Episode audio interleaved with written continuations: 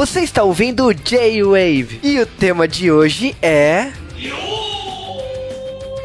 Anime, mangá, cinema.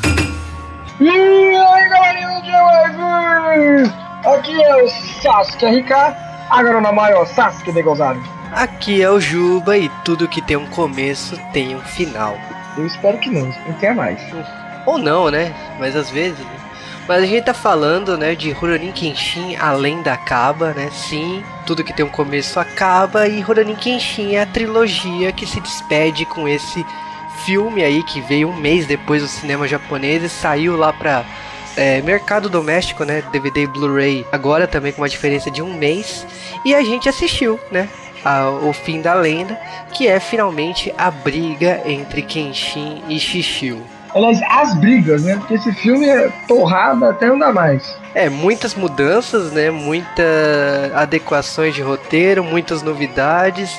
O momento caga pra realidade, né? De Batman Begins, porque agora tem espada que lança fogo e cagamos pra tudo. Ah, vai então lançar tanto fogo assim, vai. Mas, uh, vamos dizer assim que praticamente Rurouni Kenshin, eu diria que esse é o melhor filme da trilogia. Sabe que eu gosto do primeiro ainda?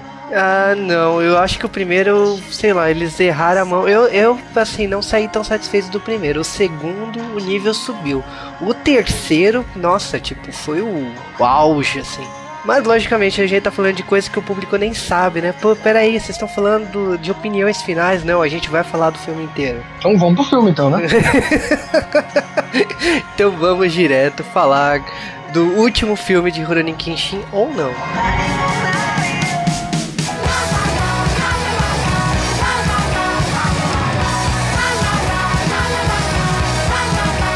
E sejam bem-vindos a mais um Correios do J-Wave. Nos comentários vai ter sempre um feliz falando: esse J-Wave tem Correios, né? Exato.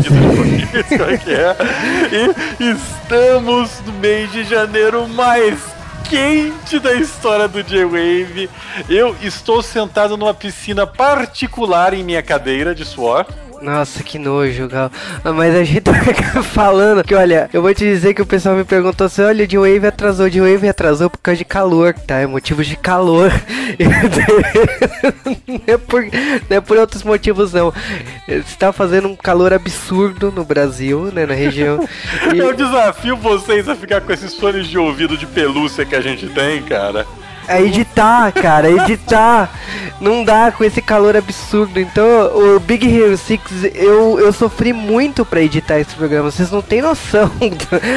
Mas, e aliás, falando nisso, o que mais aconteceu nessa semana foi uma chuva de e-mails, né? É, fazia tempo, os ouvintes voltaram a mandar e-mails. Eu acho que foi tanto de praga que eu roguei neles por não ter mandado. né? Então a gente teve mais de, tipo, pelo menos o que a gente separou aqui, uns 10 e-mails, mas teve mais ainda que eu respondi. Então, tipo, realmente muita coisa. E logicamente que por causa disso a gente vai ter que dar aquela acelerada aqui no bloco de correios, né? E vamos começar direto com os nossos abraços. Flávio Gomes de Souza, né, que falou da primeira parceria da Marvel e Disney, da Thaisa Alves, também de Santana Gladson.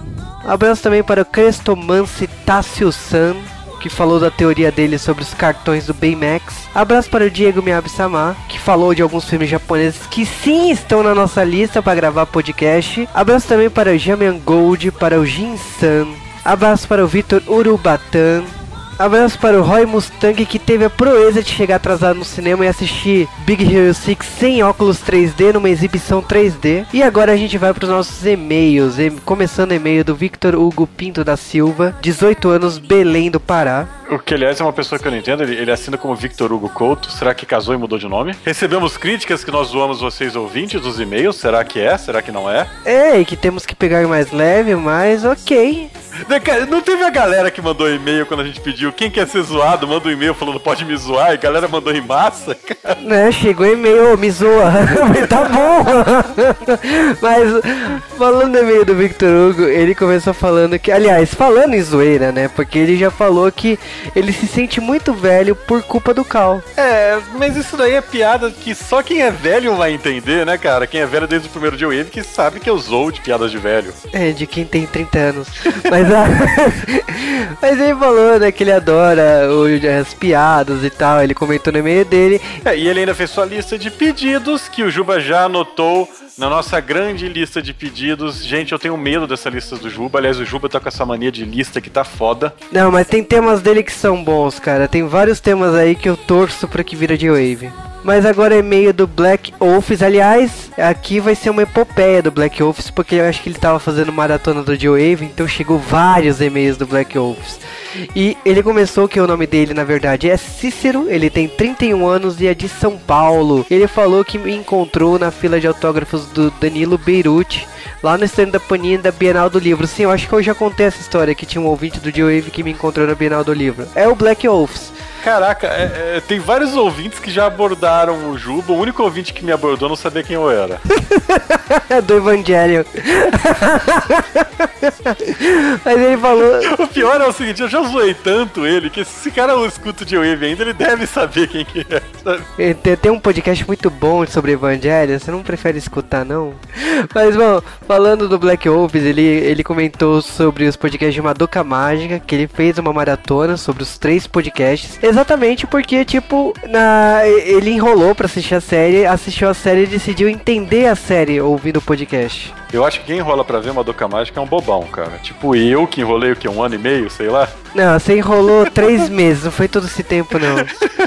não, galera, mas o Madoka, eu sei, todo mundo enrola, parece que não é, mas é. Vejam se você não viu. E aí, a gente ainda falou, falando dos e-mails dele, falou de Mágico de Oz, que ele teve um desvio de caráter, mas ele foi lá e assistiu o Mágico de Oz e fez os seus comentários sobre o filme. Mas o mais importante, logicamente, o último sucesso da Disney Disney Marvel, ele mandou um e-mail sobre Big Hero 6 e ele comentou ainda que ele tava com a namorada no cinema e ele gritou ha! Pegadinha do malandro, não. Ele gritou ha porque ele viu que todo mundo do cinema foi embora e perdeu a cena digna de Marvel depois dos créditos. Mas nego não aprende, velho. Que tem Marvel, cara, tem cena depois dos créditos, não adianta. Isso aqui não é DC. Olha lá, tá comprando briga. Eu tô comprando sim, cara. Que, que filme bom que a DC fez nos últimos 15 anos? Hum...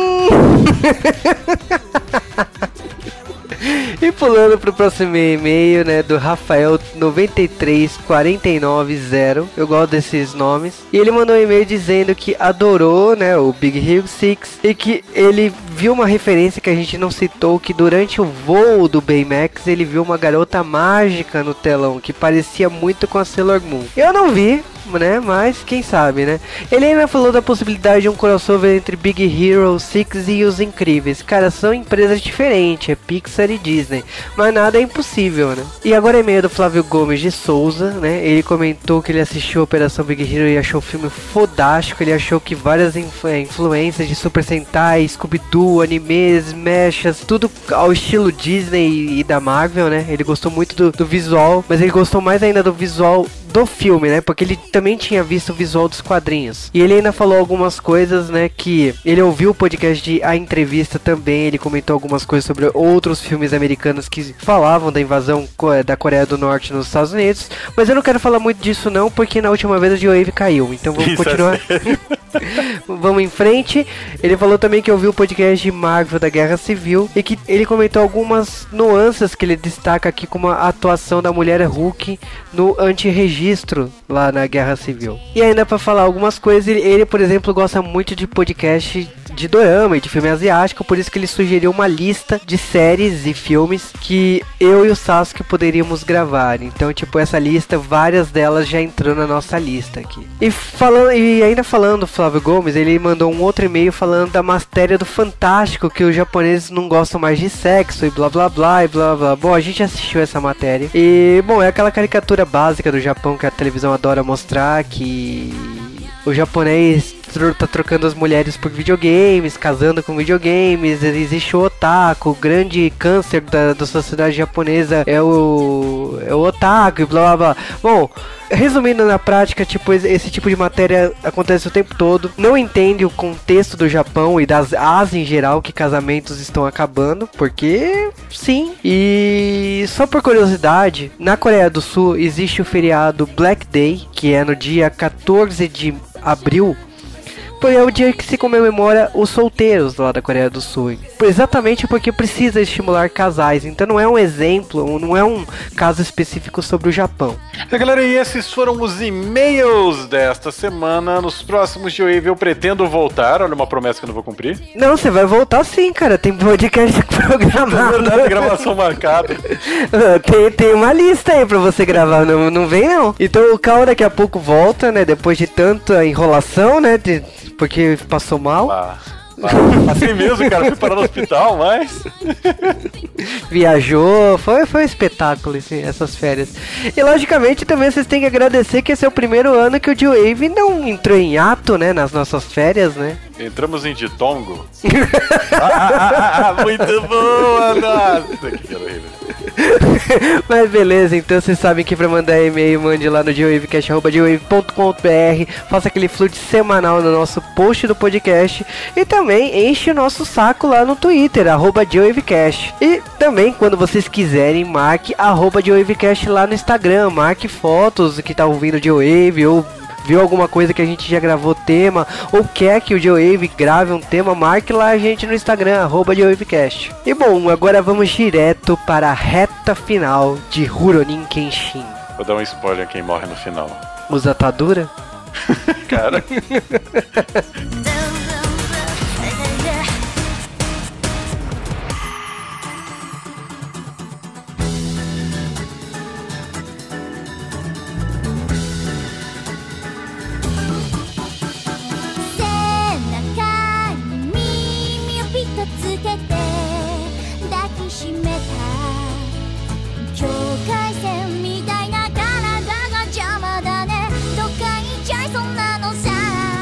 E no dia 13 de setembro de 2014 estreou nos cinemas japoneses Rurouni Kenshin The Legend Ends. E no caso, né, tipo, o filme veio um mês depois do, do segundo filme.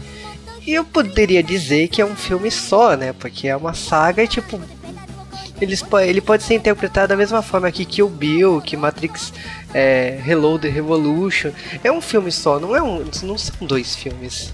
Por isso, o filme já começa direto com Kenshin acordando e, e percebendo que ele foi resgatado pelo mestre dele. É, aliás, aí eles aproveitam e mostram rapidamente o mestre resgatando ele a primeira vez, o primeiro encontro do mestre dele, quando ele era pequeno e tal, pra dar aquela situação.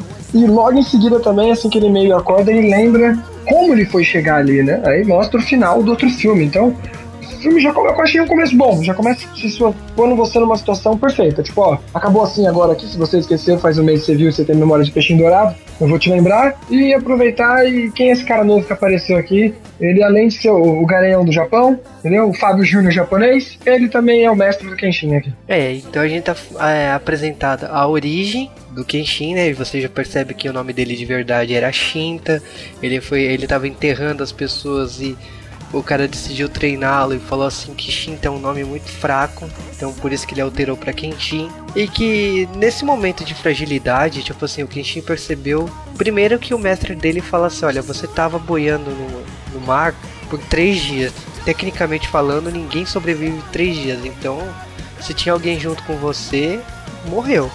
E ele fala é, o Kenshin assim meio desiludido, mas ele percebe que ele teria que derrotar o Shishu de uma qualquer maneira. Então é aquele momento também tradicional de RPG, de, de mangá, que é aquele momento que ele precisa treinar para poder melhorar os seus pontos fracos e poder derrotar aquele que derrotou ele no filme anterior, né? Aliás, esse derrotou ele no filme anterior, velho. O filme anterior, nesse sentido, ele ficou meio estranho, entendeu? O Xixiu quase não lutou com ele ali, mas, mas ganhou com ele ali. Mas o Xixiu pega ele depois de ter corrido a cavalo, ter feito caramba quatro.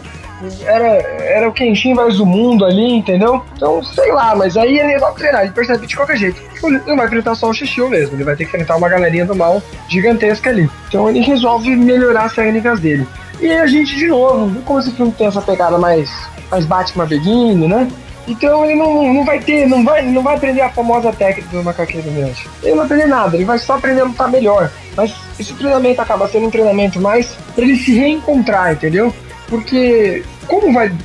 Como o filme fala, mas não fala aqui direito, ele trocou a espada dele, né? Porque não queria cortar mais. E isso meio que enfraqueceu ele, pelo que o mestre dele fala para ele. Ele tem que tomar uma decisão, ele tem que lutar mais sério, ele tem que ser mais ele. Então o treino aqui não é nem pra aprender uma técnica nova, mas pra voltar a ser como ele era. E uma coisa que o mestre dele fala que eu achei muito legal no começo do filme é que ele fala que quando você quer se vingar de alguém, quando você quer derrotar essa pessoa, você precisa querer matá-la.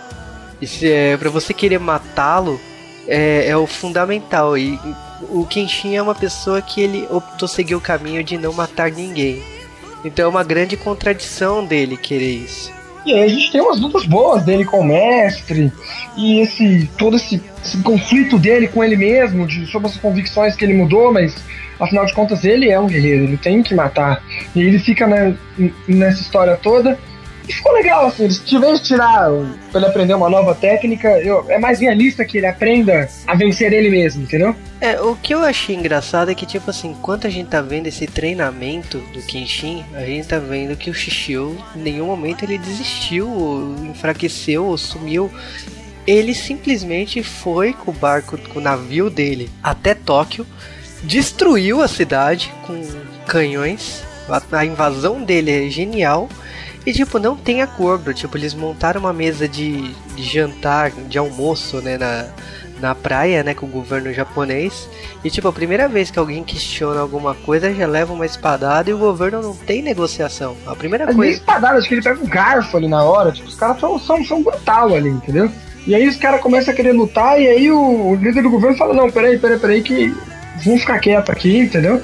Ele se percebe que o Xixiu tá no comando total. E aí o Xixiu nesse comando todo pede pra, sabe, pra ele amenizar a situação toda ali, o que ele quer, ele quer o Kenshin, ele quer enfrentar o Kenshin.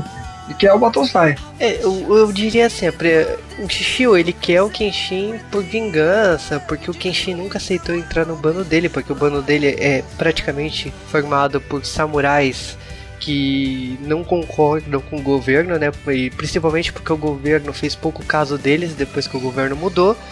E o Shishio ele quer o Kenshin, então no momento o governo não tem como questionar, tem que seguir as ordens de Shishio, então por isso que ele lança placa, ah, cartazes por todo o Japão de procura-se do Kenshin.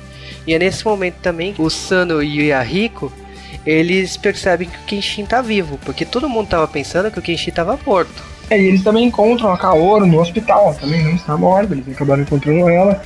Então ali meio que fica tipo, já, já vão se encontrar a trupe de novo, né? É, e Já outra, a vida. Paralelo a isso, a gente também vê que o Aoshi não matou, né, o avô da Misal, né, que o avô da Misal volta, e também e- o avô da Misal ele tenta todo custo segurar o Aoshi. De novo, que é meio nesse caso, e no meio dessa história toda ali, quando o avô da se continuasse lutando ele ia perder, a gente tem uma luta do Kenshin contra a Osha ali. Que era o que faltou nos outros filmes, né? É, praticamente assim, o Kenshin ele já tá pronto pra seguir em frente, ele volta pro, pra realidade, né, pro Japão, né, e ele sai do seu treinamento e a primeira coisa que ele encontra é o Aoshi. E aí o Aoshi fala que ele decide que ele decidiu se tornar o próximo retalhador. E para ser o próximo retalhador, ele precisa derrotar aquele da lenda, né? Que é o próprio Kenshin. E rola uma briga do caramba, a ponto de tipo só o Aoshi perder, mas Aoshi ele tem que ele não aceita isso. Mas a, É, briga, como a gente falou, não tá faltando. Essa vai ser a segunda ou terceira que a gente já teve no treinamento com o mestre, tinha várias brigas, né? O filme, como a gente, como a gente vai estar contando, ele não tem muita história. Porque O segundo filme já tinha falado bastante, né? É, a briga do Aoshi com o Kenshin vale pela Misao atirar as, as armas dela, que é uma coisa que, tipo, eu não tinha visto ainda, né? É uma coisa que ficou bem fiel mesmo. Então, eu gostei disso e achei que o, o Kenshin Aoshi ficou muito legal. Aliás, coisas desse filme que eu comecei a gostar mais. Eu não gostava muito do Hajime Saito no- nos filmes, né? Eu comecei a gostar mais dele no segundo filme. E ele no, no terceiro filme, tipo assim, ele tá todo o tempo contra o governo. Ele tá lá, ele tá vendo os, os governantes tomando decisão e sendo a favor do Xixu porque não tem outro jeito, mas todo momento ele fica puto da vida porque o governo japonês está indo contra um dos grandes heróis do, do, do governo, que é o Kenshin. Esse filme ele consegue, como ele tem mais pouca história, conteúdo, mas ele dá boas cenas com os personagens. Por exemplo, essa do Saito que aparece mais, mostrando mais a personalidade dele. Pena que ele não luta direito, mas a gente também vê a, a Megumi médica numa cena lá que tá que o Kenshin volta pro dojo E aí, de repente, a polícia toda encontra, já cerca. Aí ele mostra também que a Megumi tem uma personalidade bastante forte. Também que já tinha mostrado no primeiro filme, ela até que tinha brilhado bastante. Mostra o Sano também, de novo, por aquela personalidade, aquela corrida dele. Até dão uma luta aqui pra ele legal, como deram no primeiro filme pra ele. O, o Yahiko continua calado, assim. Não, mas o a Yahiko- Kaoru some de vez, a Kaoru some de vez nesse filme. O Yahiko falou, pelo menos, esse, esse filme. Ah, Ele- ele fala, mas ele não. Sei lá, eu- pelo filme você não sabe quem é o Yahiko, tá ligado? Tem, essa- toda essa mudança, né? Então, por exemplo, a Kaoru tá um pouco inconsciente no hospital, né? Por causa, tanto que o hospital até fala que achava que ela tava morta, né? Depois, pelo estado que ela foi encontrada no mar. O, tá tudo se caminhando, tá tudo para se fechar a história. Então a gente tá vendo o, o Kenshin voltando pra, pra casa, né? Lá em Tóquio, né? A gente tá vendo os personagens do Sana e a Rico indo pra lá. A gente tá vendo que o Aoshi tá conversando com a Misao.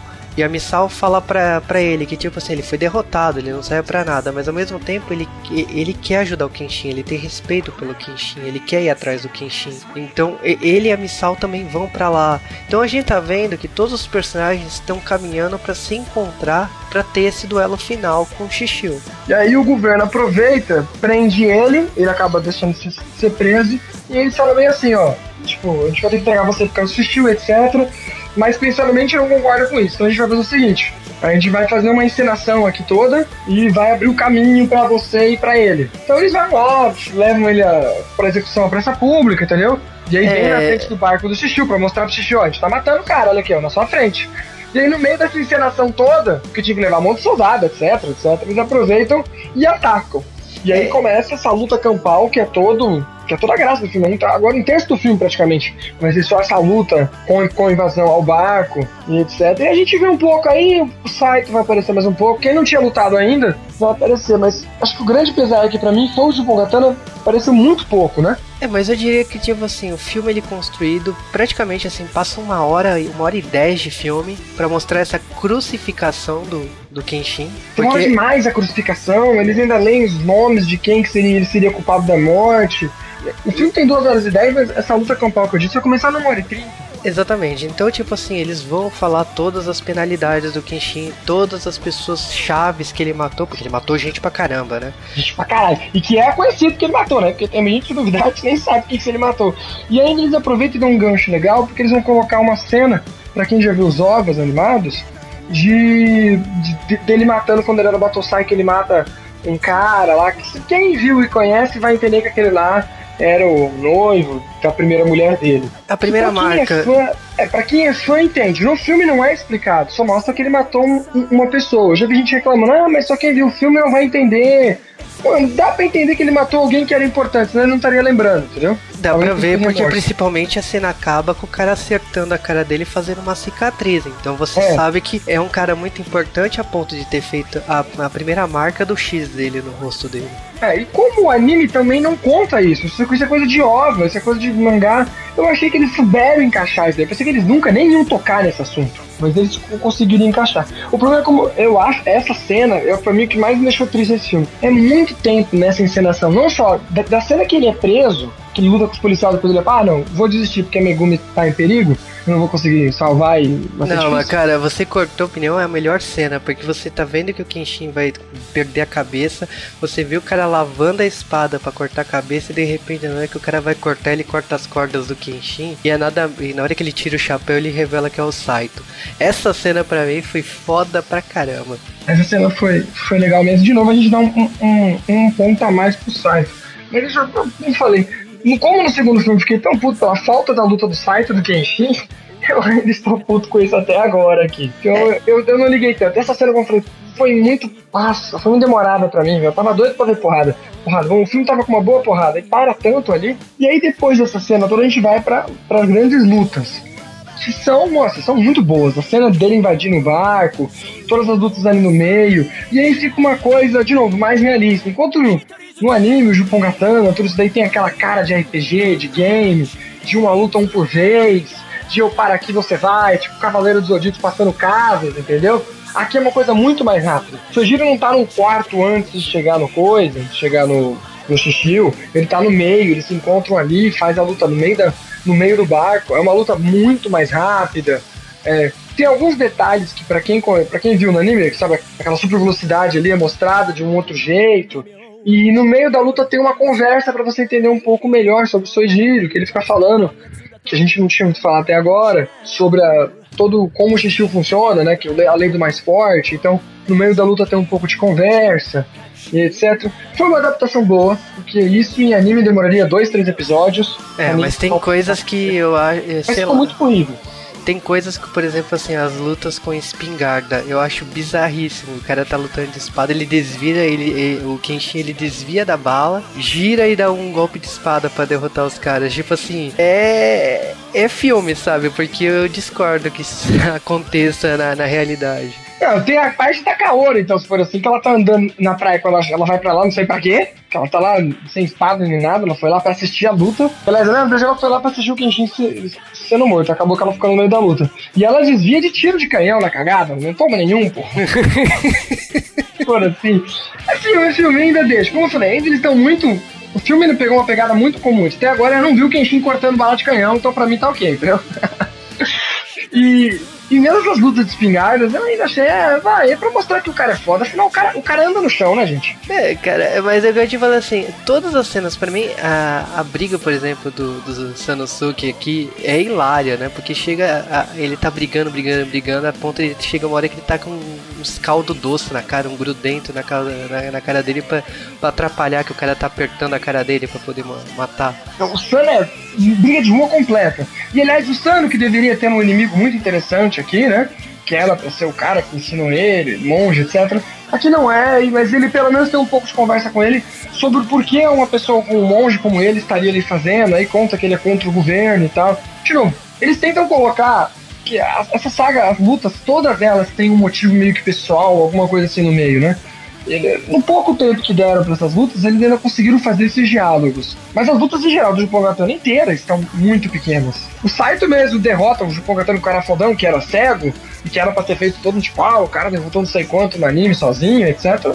O Saito destrói de primeiro. O cara vem, ele olha pra ele, o Saito tá aquela, aquela posição típica dele, de, de um braço na frente, a katana assim pra trás, sai correndo, pum, tch, bateu o cara.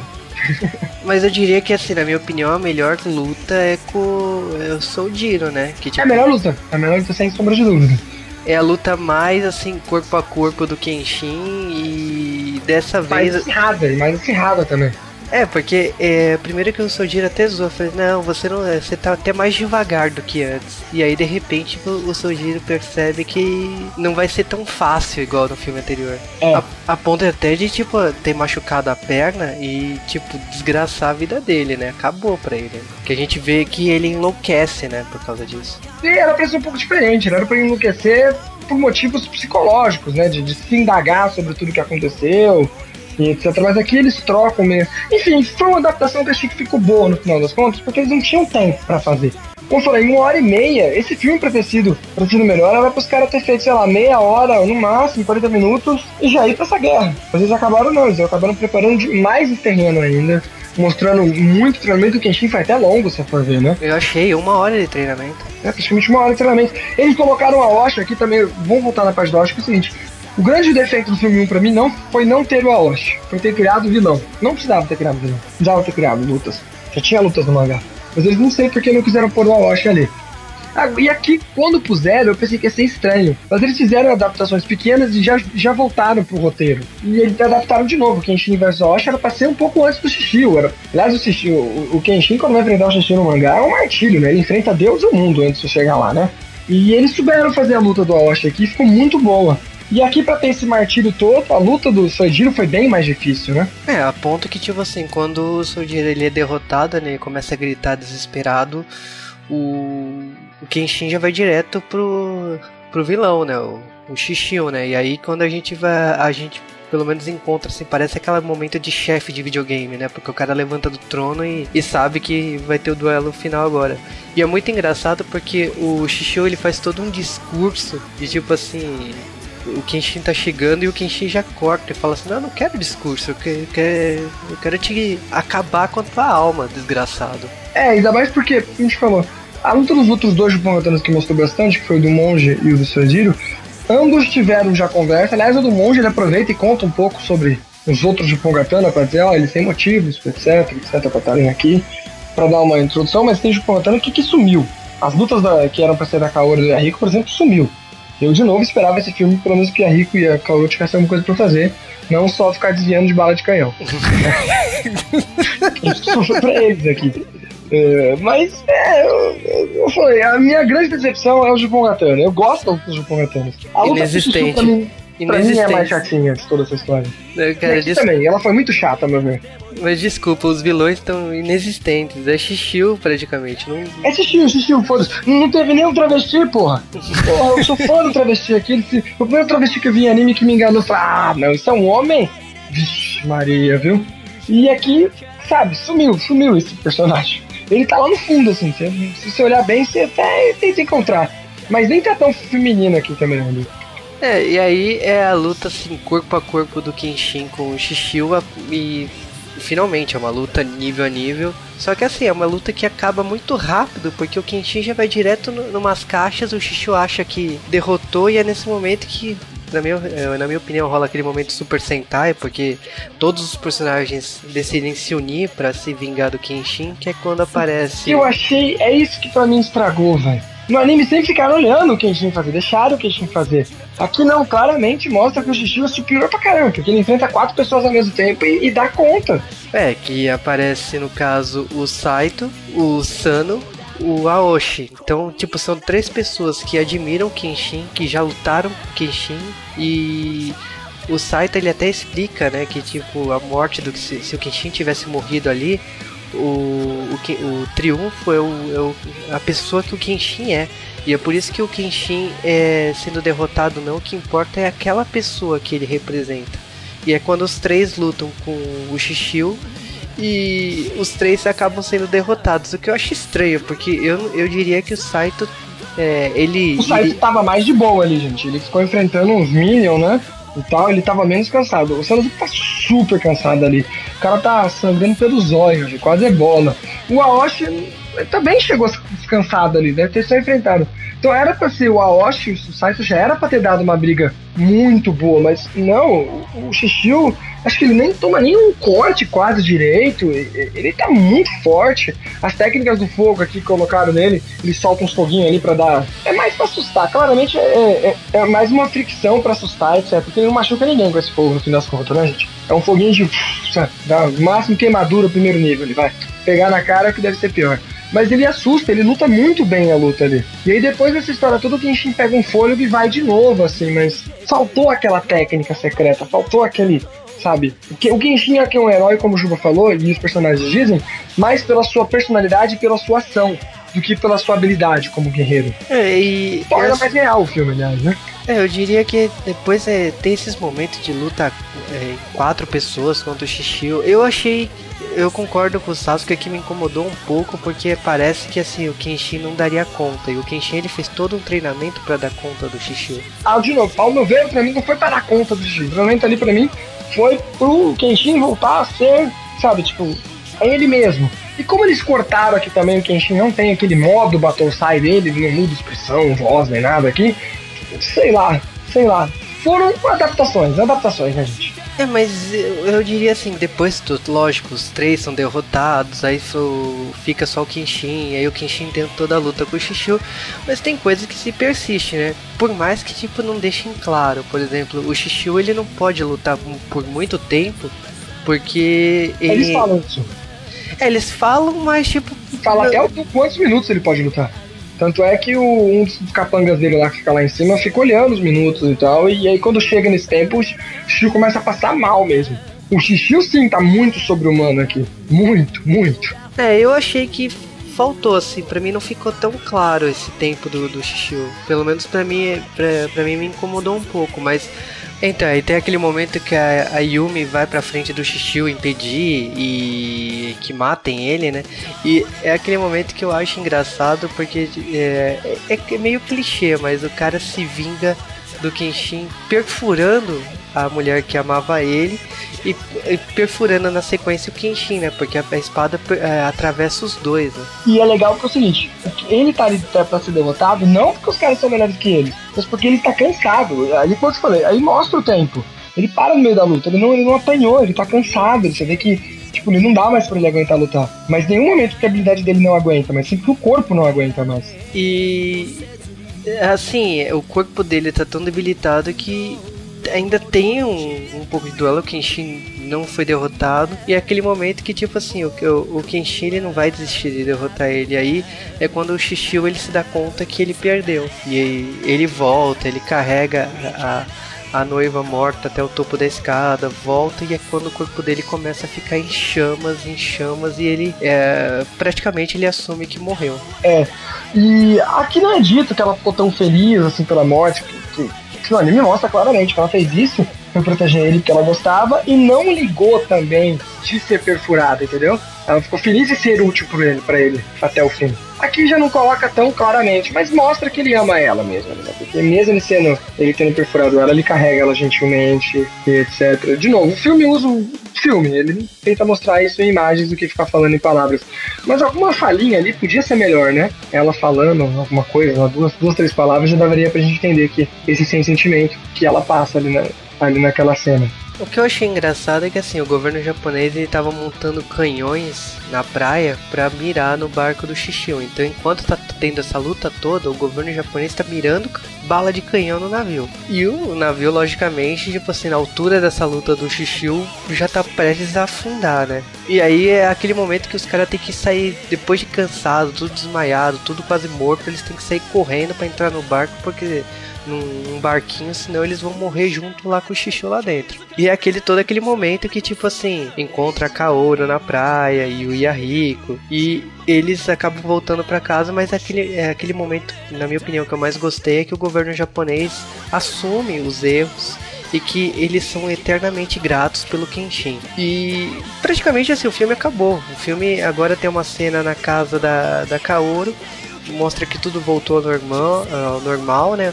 O Sano tá ali comendo, fazendo porra nenhuma, os alunos estão lá treinando, tá tudo dia a dia deles, e é quando o Kenshin disfarçadamente, né? Eu entendi isso, mas ele pediu a Kaori em casamento. É, fica uma coisa assim, que eles mudem, que eles, ele desejava que os dois mudassem de vida, né? Então dá a entender nas entrelinhas que foi um pedido de casamento. E aí o filme acabou, tipo, a gente não sabe, né? Será que é, tem mais? Será que não?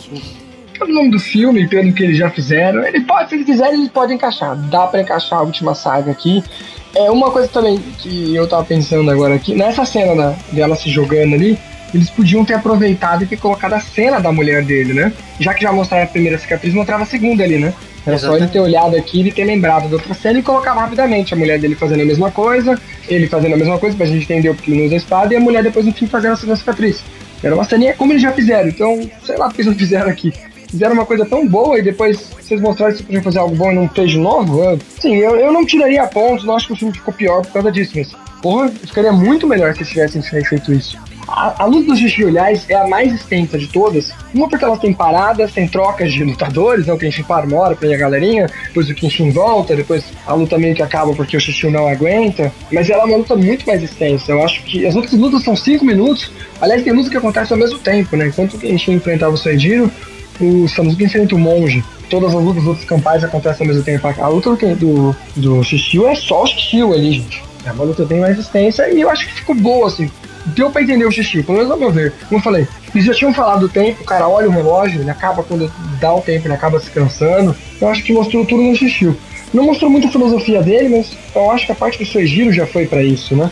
O filme ficou uma porrada até que legal. Eu só talvez cortaria aquela parte que eu falei da execução, poderia ser mais rápida, né, gente? Eu é, teria eu... dado mais importância pro, pros 10 samurais, né, de Punga Eu achei que eles tentaram enganar o público, sei lá, alguma coisa assim, e por isso que estendeu daquele jeito. Ah, mas enganar o público com uma história que todo mundo sabe que o Kenshin não iria morrer ali, gente, tá cara. Se até você não conhecer essa história, quem vai matar o principal assim, pô? Sem graça. É, eu, assim, numa conclusão final, eu, eu gostei dos dois filmes. Eu achei que esse segundo filme foi mais enrolação, na minha opinião. Eu achei é que. Tem menos história, história, mas, mas se ele gasta falando, ele enrola mais mesmo. É, tem as melhores cenas de luta. Com certeza. Eu, eu gostei muito do Mestre do Kenshin, gostaria de ver mais do, do passado do Kenshin, como também gostaria de ver a próxima saga. Mas é aquela coisa, né? Parece que é uma convenção universal que o Kenshin deveria acabar aí. Eu não sei o que Até acontece. porque todo mundo gosta de trilogia, ninguém gosta de quando tem quatro. Eu nem sei qual é o nome de quando tem quatro filmes. É, mas não precisa parar no quarto, pode fazer o quarto e quinto. Mas o, o Kenshin é um filme. Aliás, o segundo e terceiro filme foram as maiores bilheterias de 2014. Tipo, eu acho que só perdeu pra Frozen. Porque É. Frozen não dá, né, gente? E mas em live action, em filme japonês, foi, foi o primeiro. E eu acho que assim, Kenshin ah, foi uma boa trilogia como um todo, teve muitas adaptações, mas depois A primeira uma- foi a que mais teve adaptação, né? É, mas eles fizeram as- a- os ajustes, né? E eu acho que começou a ficar bom. Não gostaria que acabasse. Eu acho que assim a próxima saga tem muito pano pra manga. Eu acho que explora mais coisas e tal. Mas é aquela... porque mostra mais o passado, né? A, próxima saga poderia contar melhor essas coisas aí, né? É, mas é é aquela coisa, né? Será? Porque tendo uma bilheteria tão alta, tipo, é mais um motivo pra continuar, né? Mas, Sim, mas são japoneses, a gente sabe que eles não ligam tanto só pra isso, né? mas Sasuke, como um todo, assim, você gostou da trilogia? Como um todo, sem dúvida, eu gostei da, da trilogia. Como você mesmo disse, ela começa assim, tem os seus errinhos, mas ela tenta se consertar e consegue, ao meu ver. Acho que a parte da Osh é a parte que mais claramente a gente vê, ó.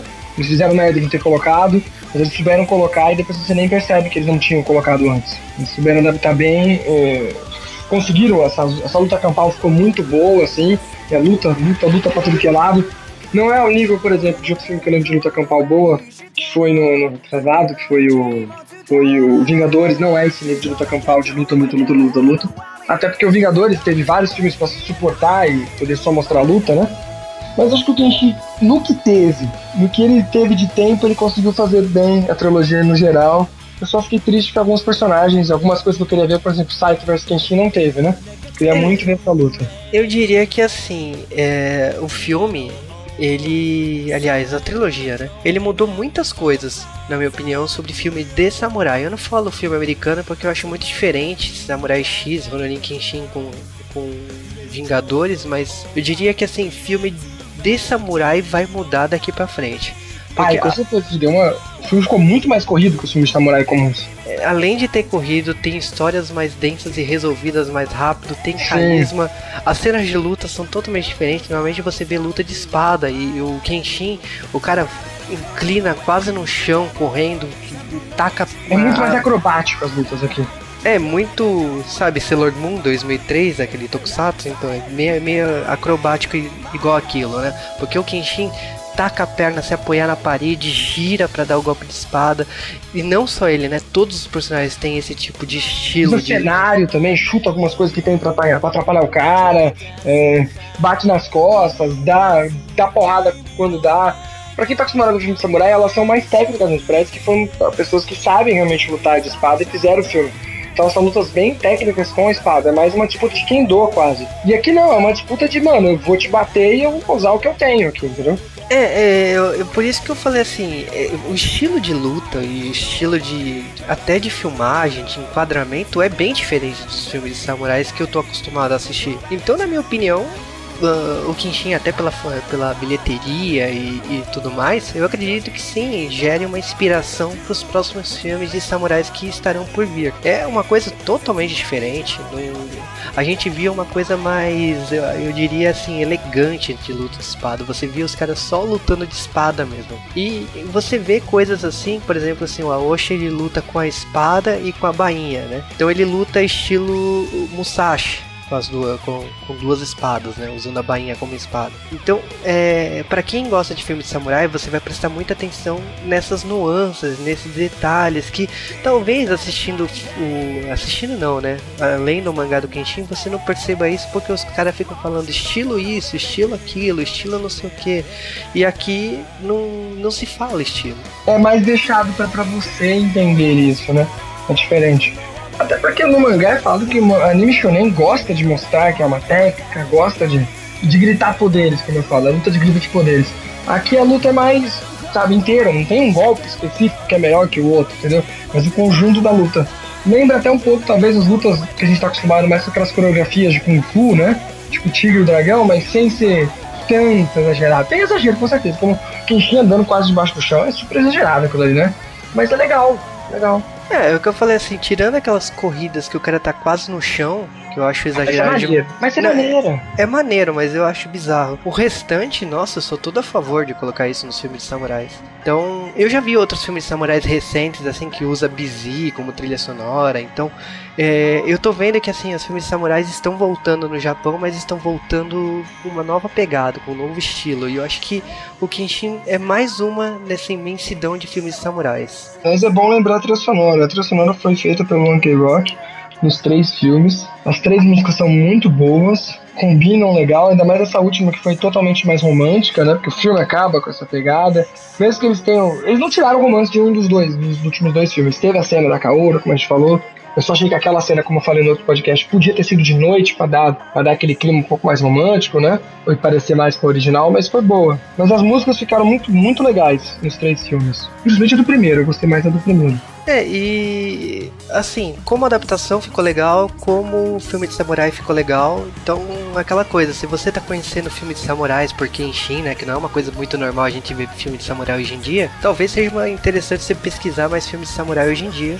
Filme de adaptação de mangá, bom, a gente já fez tanto, né, Gatman, já fez é, Dorama, que também são adaptações de mangá, e, e Atama, né? a gente já fez tanta coisa, mas acho que assim, foi o primeiro filme, a primeira trilogia que a gente fez em três podcasts, né, Kenshin, e que também foi uma adaptação mais pé no chão e mais realista, né, como, que- como eles fizeram. Porque é totalmente diferente como Dragon Ball Evolution, que a gente já fez, mas a gente zoou pra caramba.